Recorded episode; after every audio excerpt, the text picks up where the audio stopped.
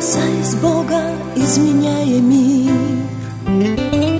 Нам хочется, чтоб жизнь была светлее И в ожидании добрых перемен Свои молитвы сделаем сильнее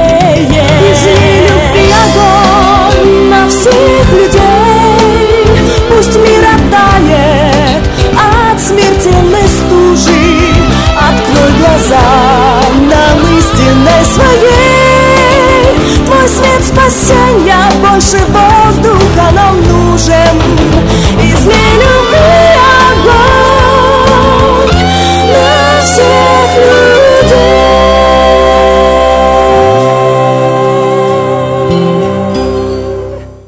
С тем, что с каждым годом мне все тяжелее передать все то, что хочется передать.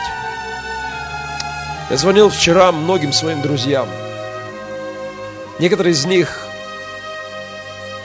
некоторые из них не считают даже необходимым с утра сегодня прийти в храм. Они говорят, прости, Геннадий, так много дел, так много забот. И слезы текут у меня. Я разговариваю с ними, и я понимаю, Господи, ну как им сказать? Как им сказать о том, что случилось в то утро? Господи, как им сказать, что нет никаких дел больше на земле, которые достойны того, чтобы не, не почитать и не поклоняться тому, кто в то пасхальное утро совершил наше спасение. Я, знаете, когда ты выбираешь текст проповеди, это случается по-разному. Любой текст Библии достоин внимания. Но, но когда ты готовишься к Пасхе, хочется найти, хочется и это, и то сказать, и это, и то. Но в этом году со мной произошло за несколько недель до Пасхи то, что я называю, спот, называю споткнуться о место в Писании. А, за несколько недель до Пасхи читая историю, э, пасхальные события Великой недели, я, я дошел до одного места, которое просто прожгло мое сердце. Это лишило меня покоя. И я решил назвать пасхальную проповедь «Цена оцененного». Э, этот пасхальный текст э, заставил меня вздрогнуть сконцентрироваться, потому что я знаю много имен моего Господа. У Христа много имен. Он Элохим, Он Адонай, Он Эль-Шадай, Он Иегова, Он Ситкину, Он а, Эль-Ильон. На той пасхальной неделе многие его имена обновились в своем значении для нас. Я дверь спасения, говорил он. И знаете, с того пасхального утра это значит намного больше, чем раньше. Я дверь спасения. Он говорил, я есть хлеб жизни. И с того четверга, когда он преломил хлеб и сказал, это мое тело, которое предается за грехи мира. Ты больше понимаешь, что значит хлеб жизни. Одно из его имен – я есть путь. И когда ты думаешь о пути его на Голгофу, и о пути Его в небеса, ты больше понимаешь Его. Одно из Его имен «Я есть истина».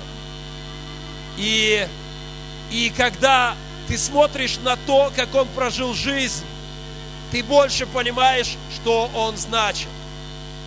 Одно из Его имен «Я есть воскресение и жизнь». И после того пасхального утра это имя сияет так ярко.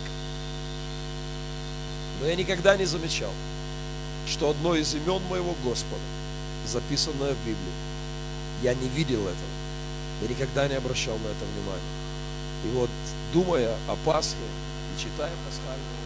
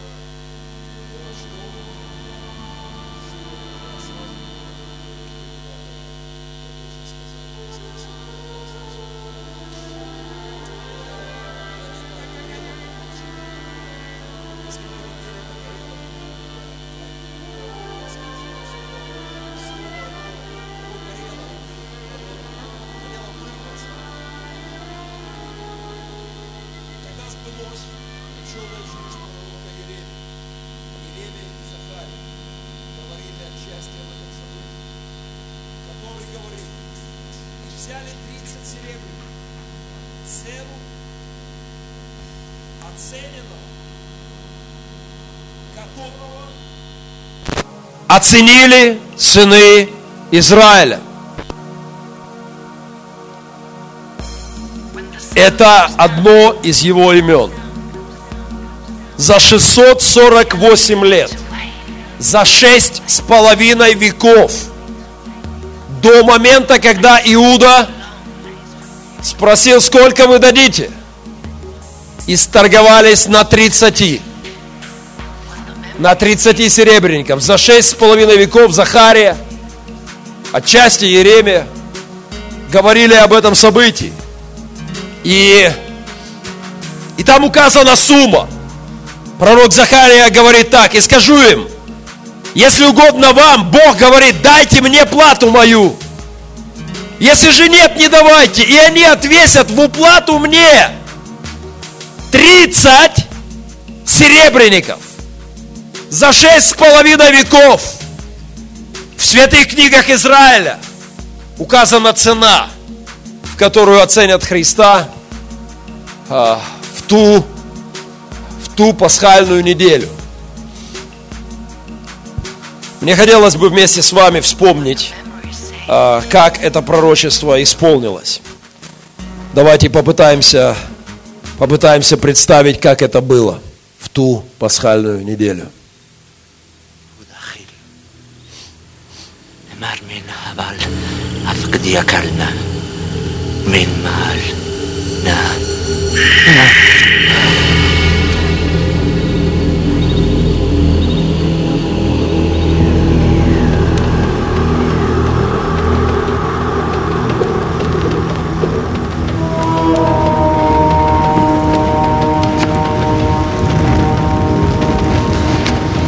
ثلاثين. ثلاثين. Киевда. Одна аркар бейни, бейнек. Хай. А вот ладно.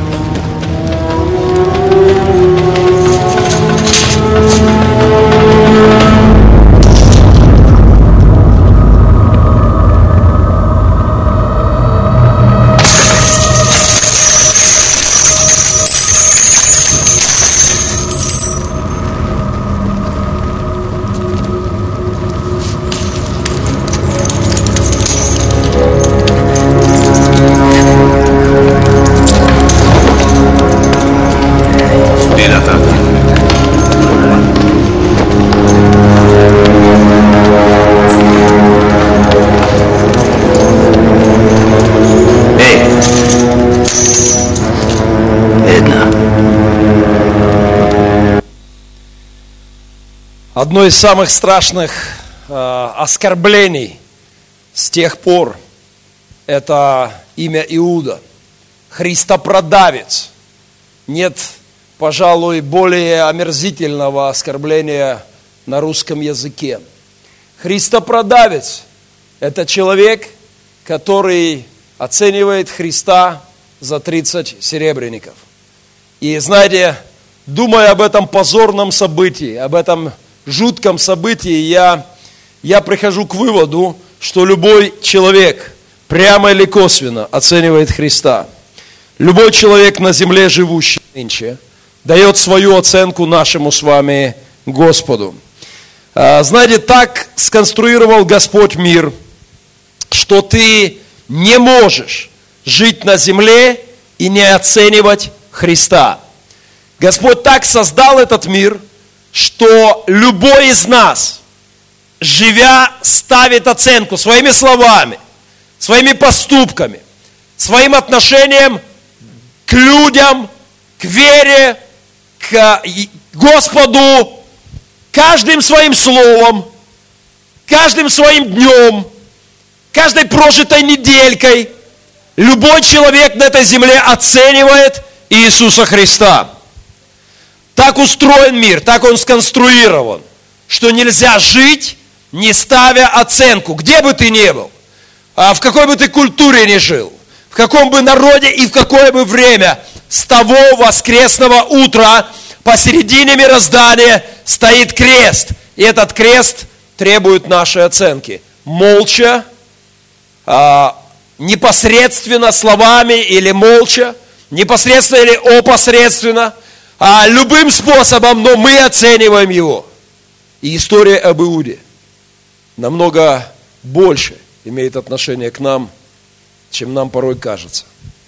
История об Иуде – это история о наших, а, о наших грехах. Это история о наших провалах, о наших духовных проблемах. История об Иуде – это история о тебе и обо мне отчасти, когда ты или я сторговываем Христа э, в тех или иных ситуациях. Знаете, можно прожить жизнь, не зная цену на многие вещи. Можно не знать, почем, я не знаю, там, недвижимость э, в Москве, там, в Киеве, на Гавайях. Можно быть не в курсе и прожить жизнь, не оценив.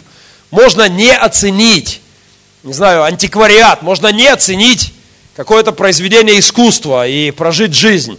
Есть очень многие вещи, проживя свою судьбинушку, которые ты не оценишь за это время. Просто просто не оценишь очень многое. Миллионы вещей не получат твои оценки. Но нельзя прожить жизнь ни одному человеку, не дав внутри себя оценку по отношению к Богу, Создателю и Спасителю, явившему себя миру.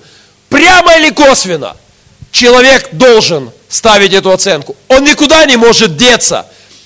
Приходя в храм раз в году, ты ставишь оценку Господу. Не приходя, ты ставишь оценку.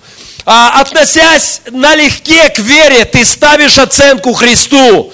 А, не усердствуя в своей духовной жизни, ты оцениваешь его, а разменивая его за какие-то вещи, придавая его в чем-то, ты ставишь ему оценку.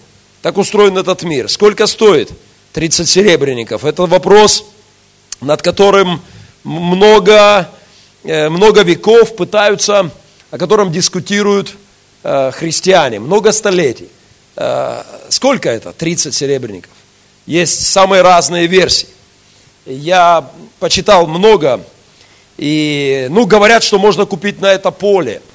Но если мы внимательно посмотрим, то то поле, которое купили за это, это было поле никуда более непригодное. Судя по всему, там горшечник глину добывал, то есть это была уже ну, глиняная, изрытая глиняная какая-то площадка. И это совсем никуда не годное поле. Плюс к этому в Израиле поля, земля по Торе не давалась навсегда, она давалась на какое-то время. Значит, ее цена еще была меньше. Это был никудышний участок земли, это была стоимость ее аренды. Аренды никудышнего участка земли.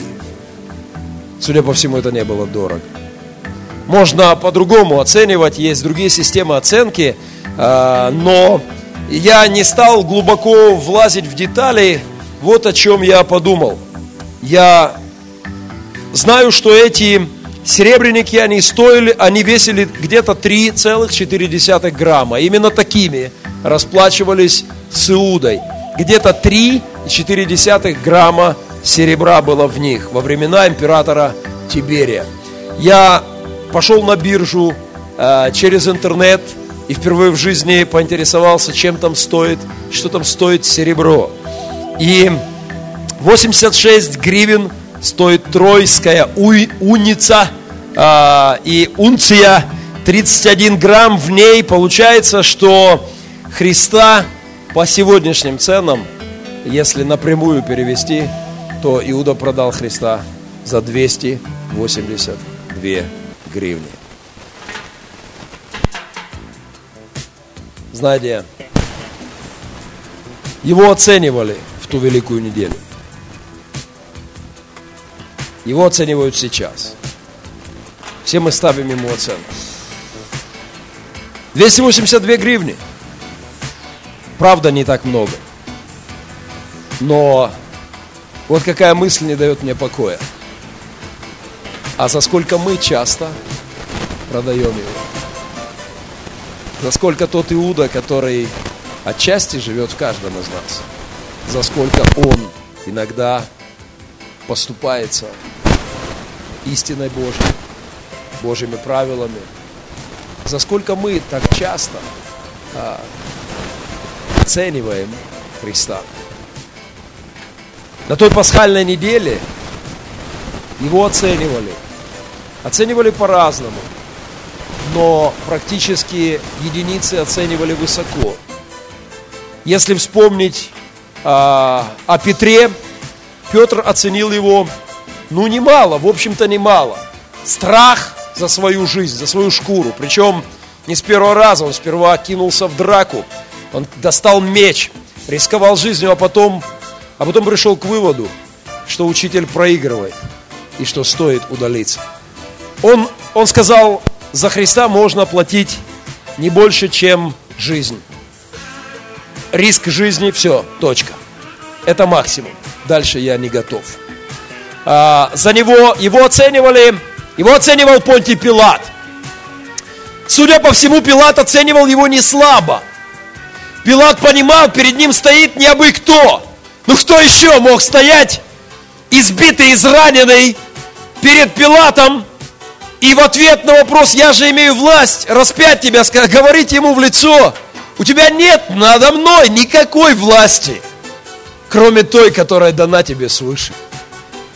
Пилат понимал, тот, кто перед ним ценен, и он не хотел участвовать в этом, но, но толпа кричала, общественное мнение давило на Пилата, и он мало-помалу начал делать скидки. И неужели так не бывает с нами? Неужели так не случается с тобой и со мной? Мы знаем, как надо, но обстоятельства вокруг говорят нам, ну, чуть-чуть умерь свои христианские принципы, чуть-чуть убавь чистоты, чуть-чуть сдай, немного инфляция, давление. Ты видишь, как все складывается, все не так в этой жизни просто. Сбавь чуть-чуть. Скинь немного. Христа оценивала толпа. Пилат говорит им, кого отпустить? Барабу, сына человека, или Иисуса, сына Божия. Кого отпустить? И они выбрали, они оценили таким образом Христа. Отпусти нам беззаконника. Вы думаете, это только про них? Я давно так не думаю. Потому что я знаю, внутри меня есть две природы. И я каждый день должен решать. Барабу, сына человека, или Мессию, или Иисуса, Сына Божия, высвобождать в себе. И этот выбор, который делал народ между тем, чтобы отпустить зло или отпустить добро, отпустить тьму или свет, этот выбор каждый день делаем мы, и он зависит от того, насколько мы ценим оцененного. Та женщина с алавастровым сосудом, она оценила его здорово. Она, она оценила его удивительно. Она делала безумные вещи, показывая, насколько дорог ей Христос. А ему ставили оценки те, кто были на кресте, слева и справа. Оценки разные, принципиально разные. Один насмехался и говорил, ты беспомощный лжепророк. А второй говорил, Господи, помяни меня в царстве Твоем. Во все века люди оценивают его. И Иуда оценил его в 282 гривни. Давайте опять попробуем побыть там. Одинокий.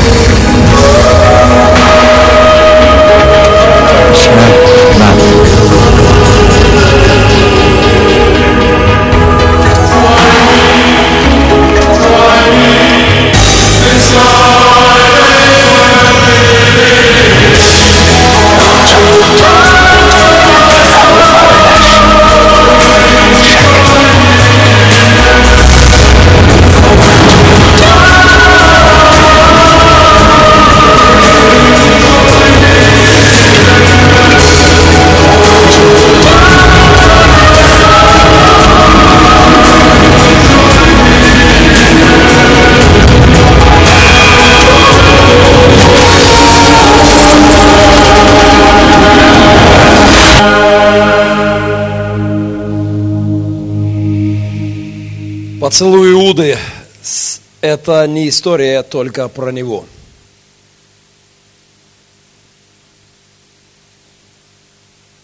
Проявление нежности и предательства. Во два в одном.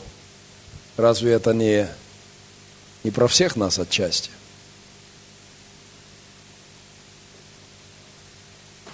Величайший аукцион в человечестве происходит не, на, не, на, не в Сотбисе, величайшим аукционом человечества. Так, устроив мир, сделал Господь, что величайшим аукционом является ежедневный торг об Иисусе Христе по всей земле, происходящий в человеческих сердцах. Есть цена на золото, к примеру. Она определяется тем, как, как люди покупают золото по всему миру, в каждой стране отдельно, в мире в целом. Больше покупают, больше цена, меньше покупают, меньше цена. Цену на Христа определяет мировой аукцион, который происходит каждую минуту, вот уже две тысячи лет во всех странах. Каждый человек лично оценивает Христа в каждом конкретном дне и по оконцовке дня выставляет свою оценку. Что он для меня значил сегодня?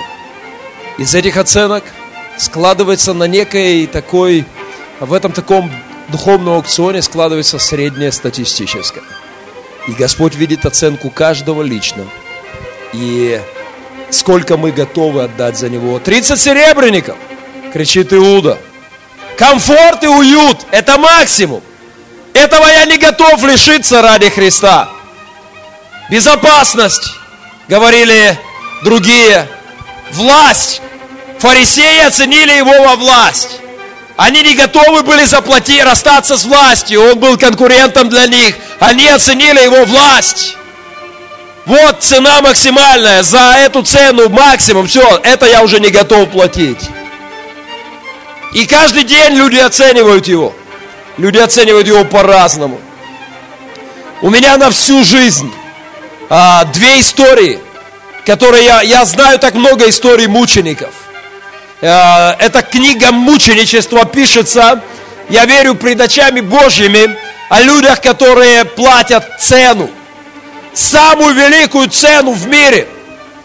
Кто-то платит очень серьезно. Но пару историй, которые не дают мне покоя, они часто стоят пред моими очами. Одна из них не очень давняя, и я много раз приводил ее в церковь. Молодая девчонка, Соединенные Штаты Америки, 16 лет.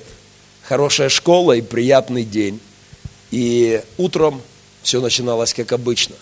Но толпа безумцев, компания сумасшедших сатанистов, вооружившись до зубов, ворвалась в эту школу и начали убивать ребят. И они знали, что она христианка. И они, один из этих сатанистов поднес оружие к ее виску и сказал, хочешь жить, отрегись от своего Господа перед всем классом, и я отпускаю тебя, даю слово.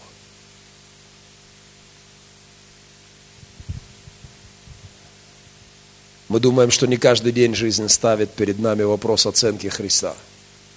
Может быть, так радикально – Слава Богу, что так радикально не ставит каждый день. Но оценка, вопрос оценки есть.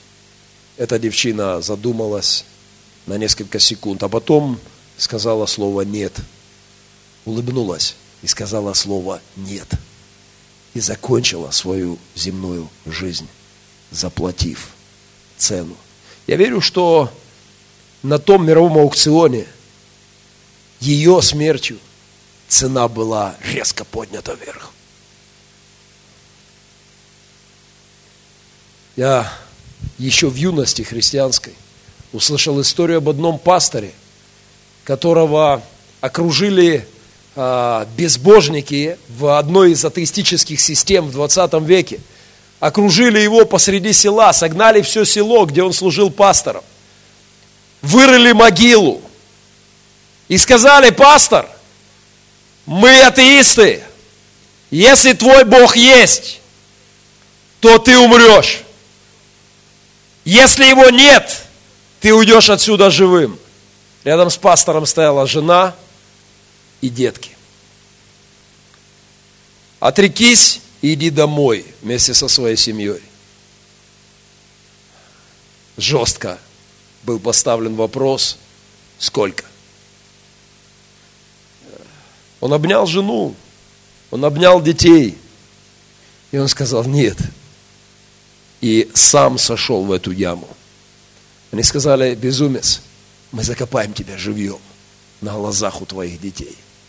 Потом они спросили жену, ну у тебя хоть есть ум, отрекись и иди с детьми домой. Она обняла детей и сказала нет, и пошла к мужу в яму. А потом детки один за одним говорили нет и пошли стали рядом с родителями. Безумцы зарывали их живьем на глазах у всего села. А семья пела гимн. Очевидцы говорят, что гимн звучал еще из-под земли. Кто-то сошел с ума из палачей. Но я слышал о том, что некоторые из тех, сумасшедших впоследствии посвятили свою жизнь служению Христу и стали пасторами церквей. А в том селе вера во Христа, она в тот момент, как на аукционе, она поднялась до невообразимых высот. Апостолы заплатили за него жизнью в конце – и не дрогнули в этом. И они оценили его по достоинству. Иногда мне представляется, что этот великий аукцион, он похож на такую духовную мировую биржу, где идет торг, а, где, где кипит торговля.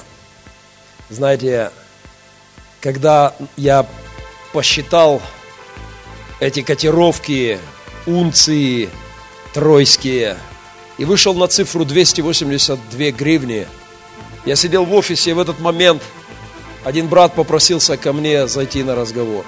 Я люблю этого брата, он дорогой мне человек. Он зашел ко мне, сел, я сказал, что с тобой? Я бухаю, пастор. Я как раз подбил цифры. Я встал и сказал ему мало понятно. 282 гривни. Я люблю Господа, говорю. А я только что подсчитал, что 30 серебряников – это 282 гривни. Знаете, есть эти мировые биржи, Нью-Йоркская, фондовская, фондовая, самая крупная, токийская, Настак, очень популярная. И тысячи людей, они сидят каждую минуту, и они подсчитывают, кто почем, сколько стоит то, сколько какова цена на это, на то, сколько там, там. И все это держат каждую секундочку. И, знаете, а, я думаю, что цена, она как бы колеблется, и каждое утро они говорят, плюс, плюс 5, минус 10, на Нью-Йоркской фондовской, фондовой плюс 15, на токийской минус 2. Они, они знают, как колеблется цена. И я вот что думаю. Цена на Христа колеблется часто внутри нас. Так бывает внутри меня, когда какой-то Иуда там говорит, это не важно, это не принципиально. Это мы можем, на это ты можешь закрыть глаза. Это здесь мы можем пойти на компромисс. И я, не имея покоя в эти недели и думая об этом имени Господа, имени, которое я раньше не видел, оцененный, я я думаю, как часто мы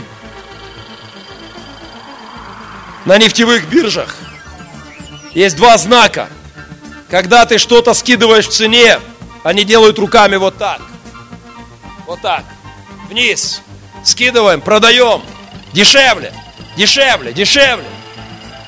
Когда они на что-то повышают цену, они делают вот так. Покупаем дороже, больше, дороже.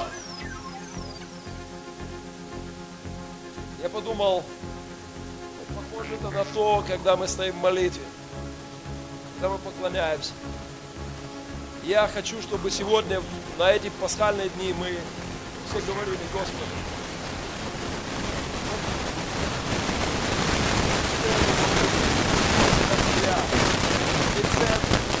Дай мне понять, насколько Ты драгоценен, Господи, насколько велика Твоя цена для меня.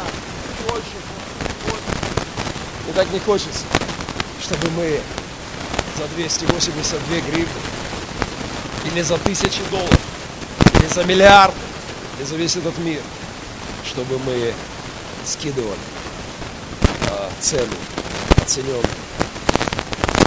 Мне предстала Пасха в виде черного вторника для мирского, мирского мышления. Я записал себе так. Светлое воскресенье – это черный вторник для мира. Черный вторник – это день 23 октября 29 года.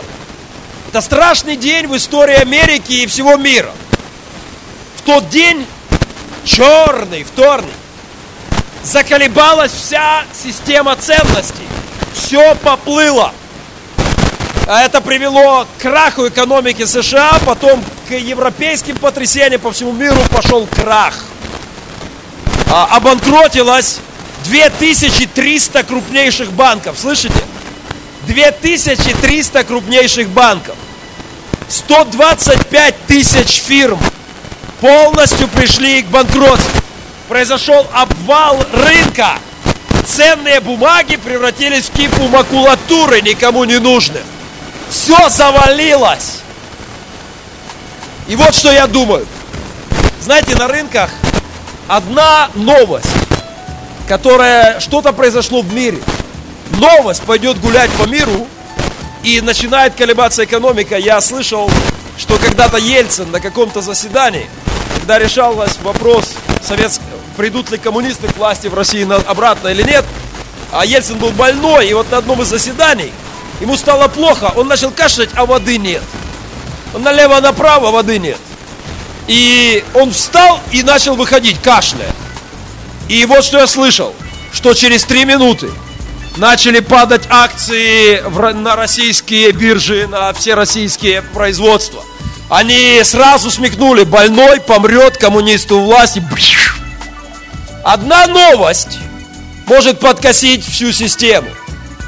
И вот что я думаю, что в то пасхальное утро, то, что сказал ангел, навсегда, слышите, навсегда подорвало систему мирских ценностей, и все золото этого мира больше не может конкурировать с верой в моего Спасителя.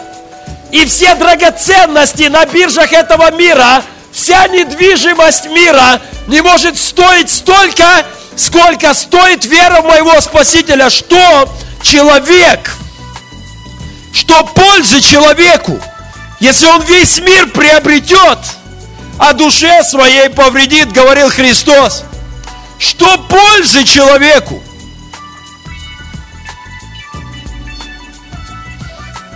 Сегодня люди многие не понимают, о чем вообще идет речь, когда мы говорим о воскресении. И они богатятся. Мне так нравится эта фраза в Евангелии от Луки, 1 глава, 53 стих, пророчество о Христе. Алчущих, жаждущих, Христос исполнит благ – те, кто понимает его нужду в нем, Бог наполнит благами. И дальше, через запятую, обогатящихся, а тех, кто не видит нужды в нем, отпустил ни с чем. Это пророчество о Христе. Те, кто нуждаются в нем, получат все. Те, кто думают, что в нем не нуждаются, через светлое воскресенье, которое не оценят, придут к черному вторнику. За несколько лет до краха, до этого черного вторника, в чикагском отеле собралась одна богема, элита Америки, самые крупные бизнесмены самые навороченные, самые преуспевшие. Чарльз Шваб, сталелитейный магнат, глава крупнейшей независимой сталелитейной компании того времени. Самуэль Инсул, президент самого большого в мире муниципального предприятия. Говард Хобсон, глава крупнейшей газовой компании. Айвер Крюгер, президент International Match Co, одной из самых крупных компаний в мире того времени – Леон Фрайзер, президент крупнейшего международного банка. Ричард Уитни, президент Нью-Йоркской фондовой биржи. Артур Коттон и Джеймс Лабермор, два крупнейших биржевика. Альберт Фолл, представитель президента. Очень солидный по тем временам лидер. Газеты писали об этой встрече богов земных, богатящихся. Но пришел черный вторник. Поколебалась биржа. Все началось рушиться. Все стало рушиться. И спустя некоторое время Чарльз Шваб умер без гроша. Пять лет последнее прожив в долгах. Самуэль Инсул скончался банкротом, убежав в чужую страну. Говард Хобсон сошел с ума от тех вестей, о переоценке ценностей. Айвер Крюгер ушел из жизни банкротом. Лен Фрайзер закончил жизнь самоубийством. Ричард Уитни долго сидел в тюрьмах, обанкротившись. Артур Коттон полностью обанкротился. Джеймс Левермор покончил с собой. Альберт Фолл долго сидел в тюрьмах за банкротство. Я думаю, как это похоже на то, что произойдет с нами, если мы не поймем, что в этом мире настоящая ценность. Однажды придет черный вторник, если мы не узнаем светлое, цену светлому воскресению. В юности мне запала фраза одной женщины, свидетельство одной женщины. Ее странная фамилия запомнилась мне навсегда. Элизабет Кублер-Роз. Она самый крупный эксперт по смерти в мире. Она сидела рядом с очень многими умирающими людьми, тысячи умирающих людей, она сидела рядом, она изучала явление смерти. И вот что она говорит. Вне зависимости от того, кто и чем владел, вне зависимости от состояний земных, абсолютно неважно, какой возраст, какое социальное положение, люди, уходящие из земли, переживают резкую переоценку ценностей. Когда они понимают, все, это выход, вот дверь. То, что казалось важным, вдруг теряет всякий смысл. То, что казалось таким необходимым, в этом больше нет никакой потребности. То, без чего казалось нельзя жить, теперь пустой звук, ноль. А то, что на что не хватало времени. Вера, любовь, настоящее служение людям. Вдруг люди начинают вспоминать какие-то маленькие добрые дела, которые они совершали. Вдруг они начинают думать о Боге по большинству своему. Даже если спорят с Ним, но начинают о Нем думать. Потому что жизнь устроена так, что приходит крах на мировых биржах. Запоздалая переоценка Христа – это страшная трагедия. И так было с Иудой. И мы попытаемся представить, и еще раз побудем там, запоздалая переоценка ценностей, запоздалая оценка Господу по достоинству. Э, мы должны быть внимательны, чтобы не попасть. Ai tai din razale. Anțile! Cam vezi ce faci? Alo.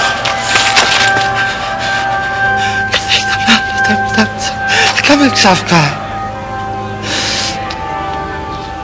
Ala la rază! Alo! Cam En hașep din antent nadan zacu, de activrat lar. sepak kuda. Hak. Marcelo, Marcelo.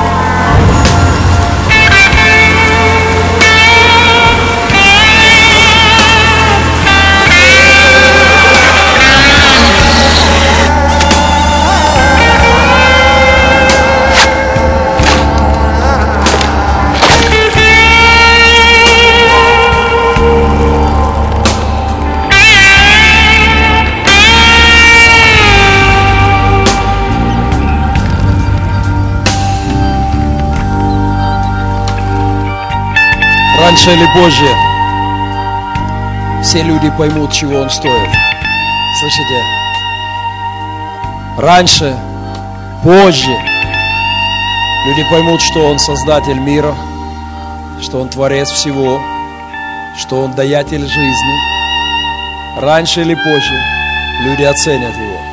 Сегодня вопрос стоит, как мы, как мы с вами оценим его.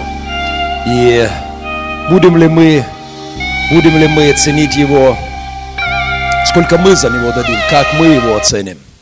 Будем ли мы ценить его действительно, а, разменивать ли по мелочам его слово, его принципы, его дух в нас, или, или поднимем цену, насколько это в силах людских. Это зависит от нас. И каждый день мы с вами ставим цену. А Иуда – это история не про негодяя, который когда-то где-то ушел в вечность. Это, это история про всех нас. Это история про всех живущих. И вопросительным знаком к нам стоит сколько. Мне очень хотелось бы, чтобы мы не не скидывали, чтобы мы не разменивались. Мне хотелось бы, чтобы каждый наш день поклонении Господу мы говорили, Боже, еще выше дай мне ценить Тебя, еще больше дай понимать, что Ты сделал для меня, еще больше, Господи, господствуй во мне, еще больше владычествуй, будь моим Богом, будь моим Господином. Мне хотелось бы, чтобы мы, называя Его бесценным, понимали, что речь идет не о какой-то безделушки из музея, которую называют бесценной через пару лет или одно-два поколения выбрасывают а, в мусор или, или просто, просто продают за гроши. Мне хотелось бы, чтобы, говоря бесценный, мы понимали, э, он стоит столько, сколько не стоит все, все моей твоей жизни. Чтобы мы могли всерьез петь.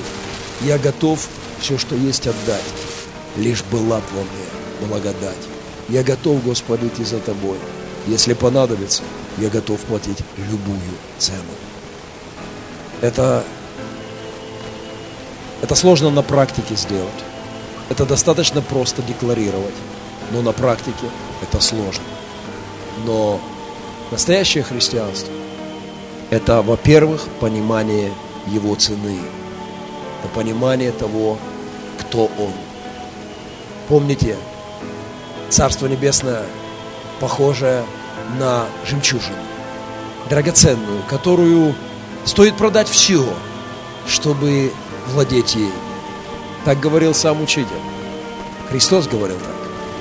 А, помните, апостолы говорили, что Он, мы не серебром или золотом искуплены от суетной жизни, но преданной вам от отцов – но, но предан, но драгоценной кровью Христа. Не тленным серебром, не тленное. Говорят, цены на серебро растут. Пока, может быть, и растут. Но, но сказано, что город, куда мы войдем, золото будет, как асфальт. Сказано, что жемчужины из цельных жемчужин будут врата в тот город. Поэтому тленное серебро и золото – это не та цена, которая заплачена за тебя и за меня. Я молюсь Господу, чтобы Он поднял сегодня цену нас с вами, чтобы Он поднял нас от цены Христа. Знаете, я читал евангельские тексты за несколько недель еще. Я читал историю Пасхи и историю страданий Христа. Я был так увлечен этим. И потом я услышал голос. У меня прямо в кабинете стоит кроватка моего сынишки. Я услышал, что он проснулся. Оторвавшись от Писания, я подбежал к нему он улыбался мне, как всегда, по утрам. Он тянул ко мне ручонки. Я взял его на руки и и любовался своим сыном. А он смеялся и, и пытался трогать меня руками. Я держал его на руках. И вдруг что-то начало происходить со мной. Это прозвучало сперва один раз.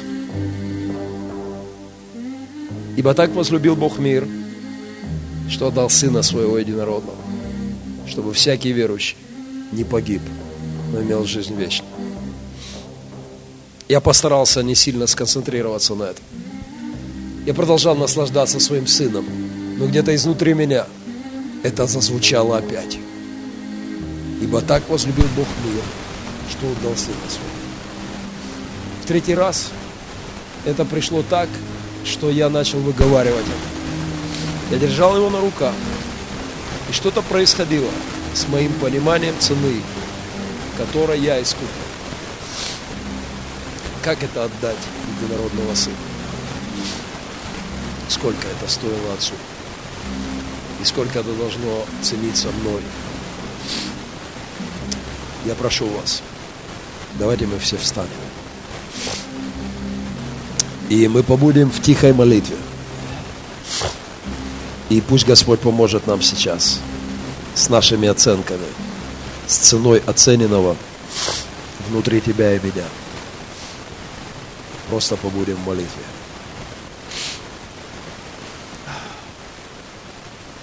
Отец, Отец, мы благословляем Касаясь Бога, изменяя мир Нам хочется, чтоб жизнь была светлее в ожидании добрых перемен. Свои молитвы сделаем сильнее. Изли любви огонь на всех людей. Пусть мир оттает от смертельной стужи. Открой глаза нам истинной своей Твой свет спасения больше воздуха нам нужен. Изли любви